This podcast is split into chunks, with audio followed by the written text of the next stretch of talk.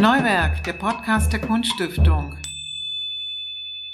Herzlich willkommen bei Neuwerk. Heute ist zu Gast Lisa Reichmann. Sie ist Textilkünstlerin. Ich stelle sie kurz vor. Sie wurde geboren 1984 in Saalfeld, studierte textile Künste an der Burg Giebinstein. Sie lebt in Halle. Und was vielleicht auch noch wichtig ist, sie arbeitet auch als Textilrestauratorin. Jedenfalls hat sie in diesem Bereich gearbeitet. Vielleicht ist das spektakulärste Beispiel dafür sind die wiederhergestellten Paraderäume im Dresdner Residenzschloss. Vielleicht können wir darüber auch reden. Herzlich Gerne. willkommen, Lisa. Hallo. Wer sich mit dir beschäftigt, kommt unweigerlich eigentlich auf deine Familiengeschichte zu lesen oder zu sprechen. Du erzählst sehr intensiv von deiner Urgroßmutter, die du stickend erlebt hast. War das denn diese sehr kontemplative Form von Handarbeit für dich so der Auslöser, dich mit dem Sticken zu beschäftigen und daraus Kunst zu machen? Oder ist es so einfach gedacht? Im Nachhinein wirkt es so tatsächlich, aber ursprünglich bin ich ans Sticken tatsächlich während des Studiums gekommen. Also ich habe sehr viel Architekturzeichnungen gemacht und dann irgendwann angefangen, die vertikalen und die horizontalen Linien mit Fäden zu spannen und bin dann durch dieses Spannen von den Fäden zur Stickerei gekommen, habe sehr viel mit Sticken experimentiert. Irgendwann kam der Punkt, wo ich mich gefragt habe, warum liegt mir das eigentlich so? Warum mag ich das? Warum halte ich da fest an dem Material auch? Also die ersten zwei Jahre des Studiums habe ich ausschließlich tatsächlich gemalt und überhaupt nichts mit Textil gemacht. Ich wollte auch eigentlich gar nicht in die Textilklasse. Mhm. Ich wollte Malerei studieren.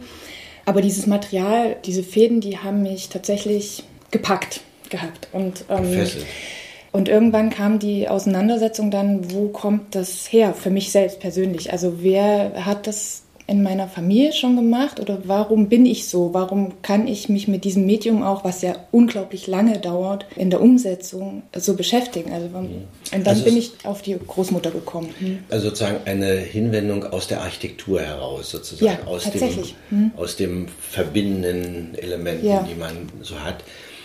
Wenn du dich mit deiner Urgroßmutter vergleichst und wenn man diesen Prozess jetzt nimmt, das haben wir ja alle erlebt, ja, unsere Großeltern, die also mit Handarbeiten ähm, sehr viel Zeit verbracht haben. Äh, gibt es da eine Verbindung, wo du sagst, es ist ein ähnlicher kontemplativer Moment, den man hat, oder ist es für dich was ganz anderes? Oder anders gefragt, wenn du dich mit diesem unglaublich langwierigen, äh, teilweise vielleicht auch komplizierten Prozess beschäftigst, wo bist du da? In welchen Welten muss man sich da Lisa Reichmann vorstellen? Ich ruhe da tatsächlich sehr in mir in der Zeit.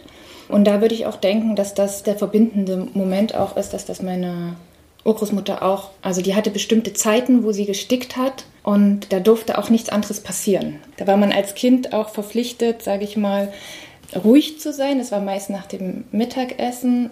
Da habe ich entweder ein Buch gekriegt oder ich durfte dann auch eine kleine Decke mitsticken. Und sie war dann für sich und hat gestickt. Also ich kann mich jedenfalls nicht daran erinnern, dass in der Zeit Unterhaltung stattgefunden hätte. Also sie hat dann über weiß ich nicht was nachgedacht. Hat sie mir nie offenbart. Mhm. Also wenn ich arbeite, ist es tatsächlich auch so, dass ich die Hände machen was und ich denke über alles Mögliche nach. Über was denn zum Beispiel? Über was? Selten über das, was ich in dem Moment mache tatsächlich. Mhm. Ich merke dann immer zwischendurch, ah ja, jetzt waren die Hände schon wieder weiter. Es dauert ja auch, also wenn man weiß, man führt eine Fläche aus, also das Motiv steht oder baut aufeinander auf und das wächst. Man hat Zeit in der Umsetzung nicht darüber nachzudenken, wie das jetzt mhm. groß weitergeht, weil die Zeit wirklich sehr, sehr lange ist. Über was denke ich da alles nach? Über Bücher, die ich gelesen mhm. habe, über Sachen, die ich mir angesehen habe, die mich irgendwie begeistern und manchmal auch tatsächlich darüber, was ich zum Mittagessen für die Kinder koche. Ja. Mhm, also mhm. das ist okay. ähm, ganz unterschiedlich. Ja, das sind ja so diese gestickten Welten, die du machst oder die Motive, die du machst, die haben ähm, ja auch eine sehr, ich würde mal sagen, eine sehr harmonische Erinnerung mhm. an, diese, an diese Zeit. Ich weiß nicht, wie du aufgewachsen bist, vielleicht kannst du darüber was erzählen. Das klingt alles sehr harmonisch. Erinnerung hängt natürlich auch immer mit dem Vergessen zusammen. Ja? Das ist ja sozusagen ein Prozess. Ist das eine Erinnerung, die du hast, die sozusagen da auch immer wieder reinspielt? Oder sind es auch Dinge, wenn man deine Werke anguckt, wo noch was dahinter steckt, wo eigentlich sozusagen noch so ein Subtext auch mitläuft? Ich will nicht sagen, ähm, dass mich jetzt alles an die gute alte Zeit erinnert. Mhm. Da könnte man auch vieles drüber sehen. Ja, es wird auch, ja. ich habe in dem Buch über deine Urgroßmutter auch, erinnerst du sie, sie ja sehr stark an Dinge, die sie getan hat, auch über Dinge, die sie nicht gesprochen hat vielleicht. Läuft dieser Film da mit bei dir, wenn du das machst? Wenn du dich so intensiv mit der eigenen Geschichte beschäftigst? Ja, das auf jeden Fall schon. Also diese Arbeiten, die äh, über die Großmutter entstanden sind, die beinhalten ja die Erinnerung aus einer Zeit, wo ich fünf bis acht Jahre oder so war. Also auch dieser Umbruch in der DDR, also diese DDR-Zeit, wo dann das neue Geld kam. Ich habe nicht sehr viele Erinnerungen an die Zeit, muss ich sagen, weil wir zu der Zeit auf einem Dorf gelebt haben. Mein Vater ist Pfarrer. Als Pfarrer zieht man ja ständig um und damals waren wir in einem Dorf in der Nähe von Mühlhausen. Also wirklich idyllisch, weit ab von der Welt. Und das Einzige, was ich dann über diesen Umbruch mitgekriegt habe, war tatsächlich so punktuelle kleine Sachen, die auch bei meiner Großmutter passiert sind. Die Geldgeschichte mit dem, dass sie mir dann irgendwann mal so einen riesengroßen Schein mit einer Million Reichsmark rausholte und meinte, das ist das habe ich. Ich bin, also sie sagte nicht, ich bin reich, aber. Konnte sich nicht mehr ein Brot verkaufen. Ja, so genau, also genau, genau. Für mich war das ja unglaublich, dass jemand so viel Geld hatte. Das war in dem Jahr, wo ich meine Sparbüchse aufgelöst habe, weil das äh, Geld gewechselt wurde und ich aus diesen ganz vielen kleinen, ich weiß nicht, wie viel in dieser Sparbüchse war, es war unglaublich viel darin, ich kriegte dann, glaube ich, zwei oder drei Mark zurück. Also es war für mich im Verhältnis erst ein Riesenberg Geld und dann fast gar nichts. Unglaublich. Und äh, meine Großmutter hatte halt diese Million hm. aus einer anderen Zeit. Und das sind so kleine Sachen, die da schon gedanklich mitlaufen. Was ist da alles im Kopf? Also was ist da gespeichert? Was ist in meinem Kopf gespeichert? Was kriege ich auch durch das Machen, also durch diesen, wenn ich die sticke und bei den, also jetzt zum Beispiel die Meda Medaillons an dem mhm. Rand ne, von dem Teppich, wenn ich da die Johannisbeeren gestickt habe, dann saß ich tatsächlich auch gedanklich irgendwie in diesem Garten von meiner Oma und habe wie eine Verbindung aufgebaut oder mhm. so, würde ich. Mhm. Also eine sehr, eine sehr heile Welt, eine sehr intakte Welt vielleicht auch eine altmodische Welt, weil es gibt Sehr, in diesem ja. wirklich wunderschönen ja. Buch, das muss man sagen, in diesem wunderschönen Buch, dieses Künstlerbuch über die Urgroßmutter, gibt es eine Szene oder eine, gibt eine Begebenheit, wie sie in der Nachbarschaft wird eine Videothek eröffnet. Ja. Das ist in wahrscheinlich in den 90er Jahren, nehme ich mal an, Anfang. hat mhm. jemand eine Videothek eröffnet und da sagt die Großmutter, das bricht so ein in ihre Welt. Ja, Ich hab, so habe ich es gelesen und da wer sowas hat, unterhält auch ein Etablissement und du weißt nicht, was sie eigentlich damit meint sie meint was Halbseitendes damit. Ja, natürlich, natürlich. So, ja, ja, ja, ja, das war so wie, der hat bestimmt einen Puff oder, mhm. ne? Das habe ich als Kind überhaupt nicht verstanden. Das ist nur hängen geblieben. Dieser Begriff, da wurde auch nicht drüber geredet mehr. Das war einfach nur so ein Spruch. Ja, sie war ja auch schon über 80. Ich glaube, da, mhm. wenn man so lange da in so kann festgefahrenen Mustern lebt, kann man wahrscheinlich so eine Eröffnung von einer Videothek, wo vorher Brötchen verkauft wurden und weiß ich nicht, kriegt man wahrscheinlich nicht mehr richtig zusammen. Ja. Das war ja für sie ein viel stärkerer Umbruch als ich. Ich habe ja da überhaupt nicht viel mitgekriegt. Das, als, man ähm, muss sagen, es spielt in der Nähe von Bad Salzung oder in Bad in Bad Salzung, in Bad Salzung mhm. Äh, selbst. Und also ich empfehle wirklich jedem, dieses Buch zu kaufen oder zu lesen, weil es wirklich sehr, sehr schön gemacht ist. Mit Fotografien, aber auch Arbeiten von mhm. dir und dann immer so kleinen Texten über das Kurbad, wer da hingehen kann und die reichen Leute. Und man, man bekommt so eine, so eine Ahnung von diesem Leben, was sich dort abgespielt hat, was ja so eine große Dimension auch hat. Ne? Es war ein sehr einfaches Leben. Deswegen war wahrscheinlich auch der Gedanke an eine Videothek völlig absurd, weil sie sich damit nicht beschäftigt hat. Für sie war das Kochen, Spazieren, Sticken, Schlafen gehen. Mhm. So. Ich will nochmal auf deine, mhm. auf deine Kunst zu, ja. zu sprechen kommen. Wir haben über diese, diesen Akt gesprochen, über diese Art ähm, des Machens. Wann ähm, hast du dich entschieden, das sozusagen speziell zu machen? Du hast es schon angerissen vorhin, also wie, mhm. das, wie das entstanden ist. Wie gehst du vor? Wie, wie, wie kommst du zu den Dingen, die dir wichtig sind? Also ich habe bei den meisten Sachen tatsächlich ein Bild im Kopf von der Arbeit, wie die auszusehen hat. Es ist ganz selten, dass ich gerade lossticke und irgendwas mache. Also das habe ich in meinem Diplom tatsächlich bei einer Arbeit gemacht, dass ich mir das vorgenommen habe, gar nichts zu wissen, sondern aus dem Gefühl heraus loszusticken und das dann in dem Jahr festzuhalten, was da in dem Jahr passiert, auch bildnerisch. Dazu muss man sagen, das ist eine abstrakte Arbeit geworden, also es ist nichts mit Figuren. Und bei den anderen Sachen, also habe ich eigentlich immer schon eine relativ klare Vorstellung, was gestickt wird. Was ist das für eine Vorstellung? Und wann wird sie klar? Ich kreise, also ich habe einen Inhalt, um den ich kreise. Und dann ploppen irgendwann Bildinhalte auf, wo ich weiß, ah ja, okay, so könnte der Rand aussehen. Dann wird der Rand von der Arbeit wieder verworfen, weil das irgendwie doch nicht geht. Aber das kristallisiert sich dann immer mehr raus, dass man weiß, okay, das, so muss das funktionieren.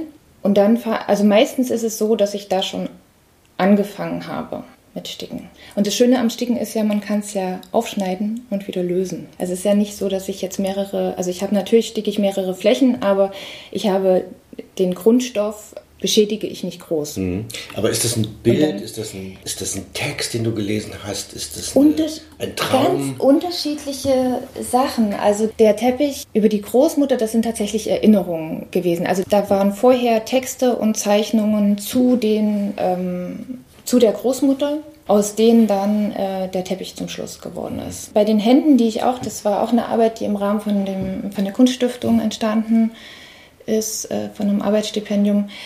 Da habe ich ein klares Bild von Tüchern gehabt. Also vielleicht kann man es wirklich als Traum sehen. Also ich bin irgendwann aufgewacht und äh, also das stimmt jetzt so nicht, aber im Nachgang hatte ich irgendwann dieses Bild von diesen Tüchern, wo ein leerer weißer Grund ist und man nur mhm. diese Hände sieht.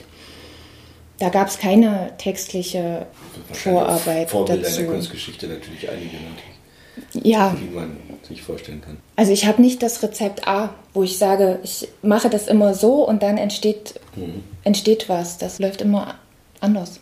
Mir ist aufgefallen, wenn man jetzt so, du bist ja auch sehr viel international unterwegs, dass momentan das so ein Trend ist auch. Es gibt unglaublich viele ähm, Künstlerinnen und Künstler, mhm. die Textil arbeiten. Mhm. Ist das der Eindruck richtig? Ja, ja, der ist richtig. Warum ist das?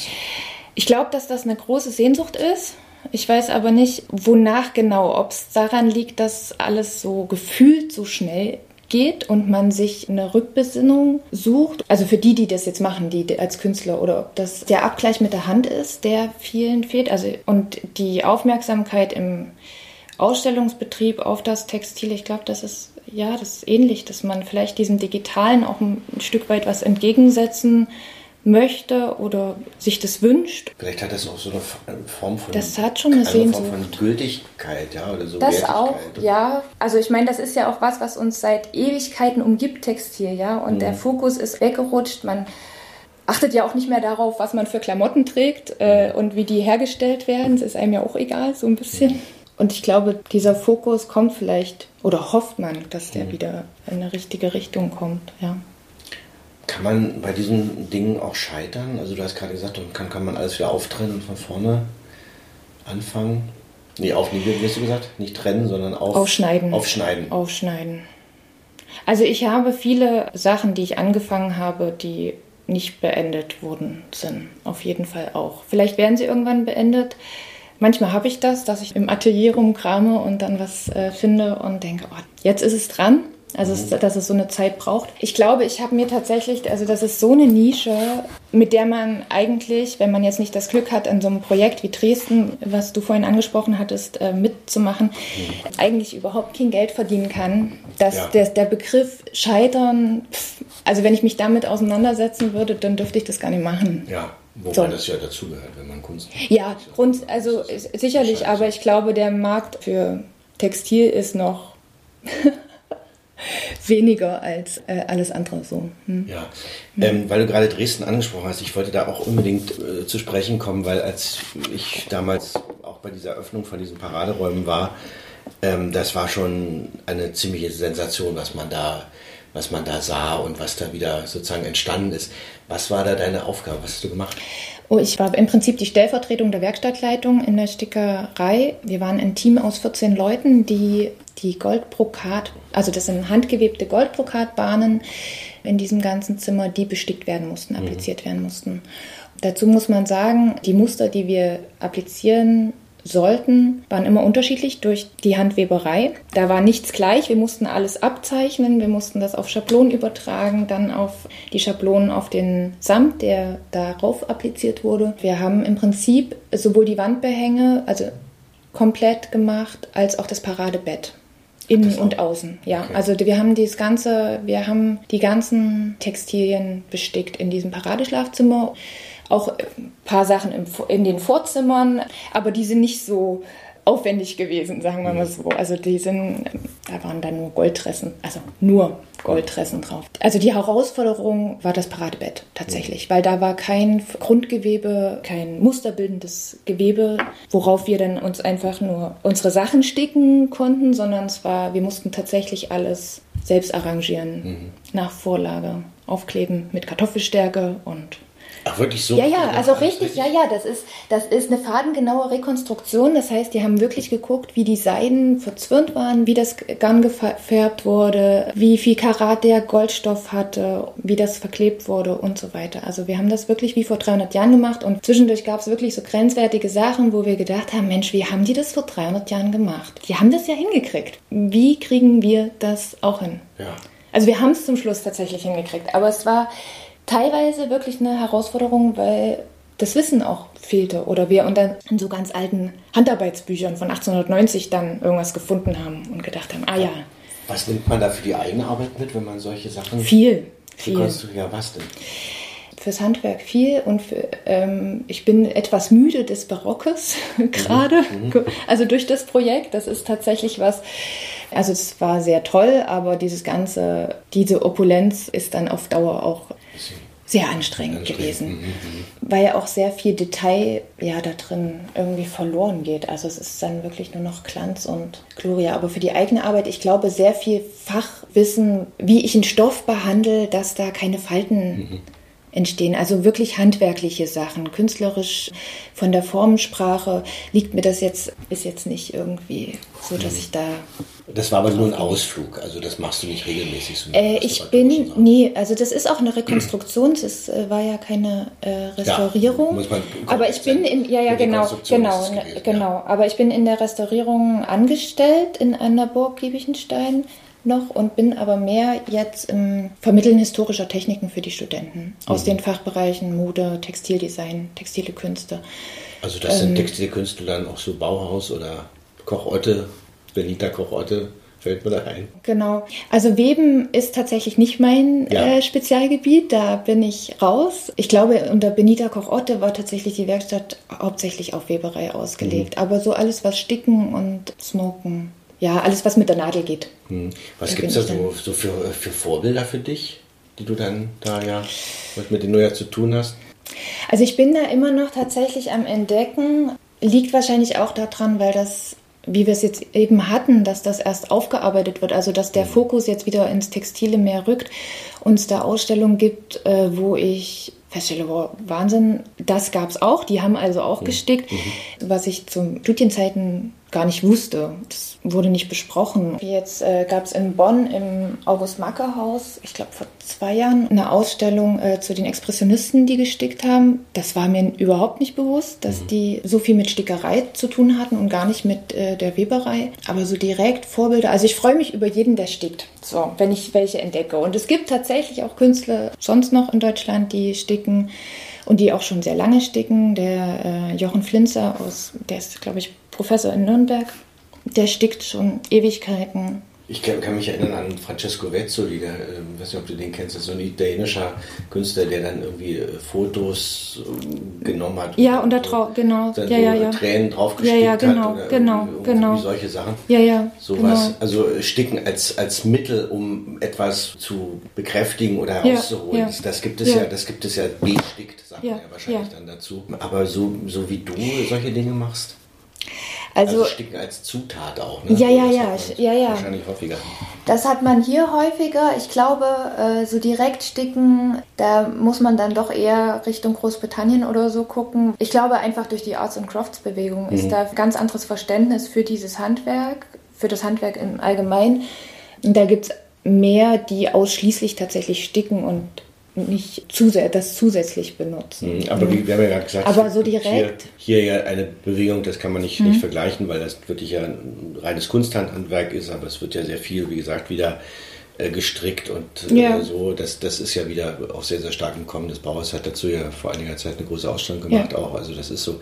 Ähm, Wie stellst du dir eigentlich so einen idealen Besucher, eine ideale Besucherin vor, die deinen Arbeiten begegnet? Was muss man da sehen? Also grundsätzlich freue ich mich erstmal über Besucher, die länger als drei Sekunden von der Arbeit stehen bleiben. Mhm. Also Stickerei ist ja auch wirklich was, was stark ins Detail geht. Natürlich kann man sich den Teppich angucken und innerhalb von ein paar Sekunden den Bildaufbau begriffen haben und äh, sich dann noch überlegen, hm, was hat sie sich dabei gedacht.